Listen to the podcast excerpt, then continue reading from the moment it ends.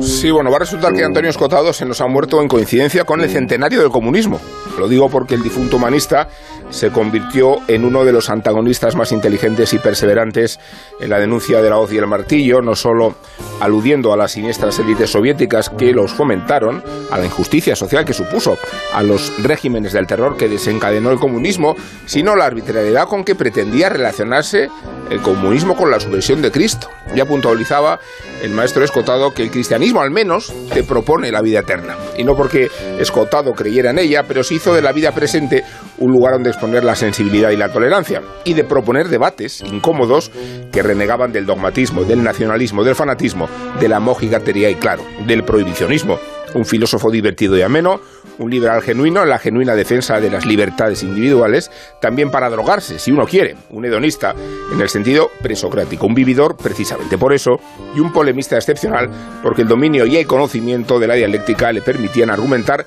con audacia y con ironía. Escotado era capaz de convertir a un cristiano a un comunista y a un comunista en cristiano, para entendernos, entre otras razones, porque el recelo a la ortodoxia le hizo disfrutar más todavía de una manera de pensar evolutiva en transformación. Por eso era tan joven a los 80 años y por la misma razón hizo de la curiosidad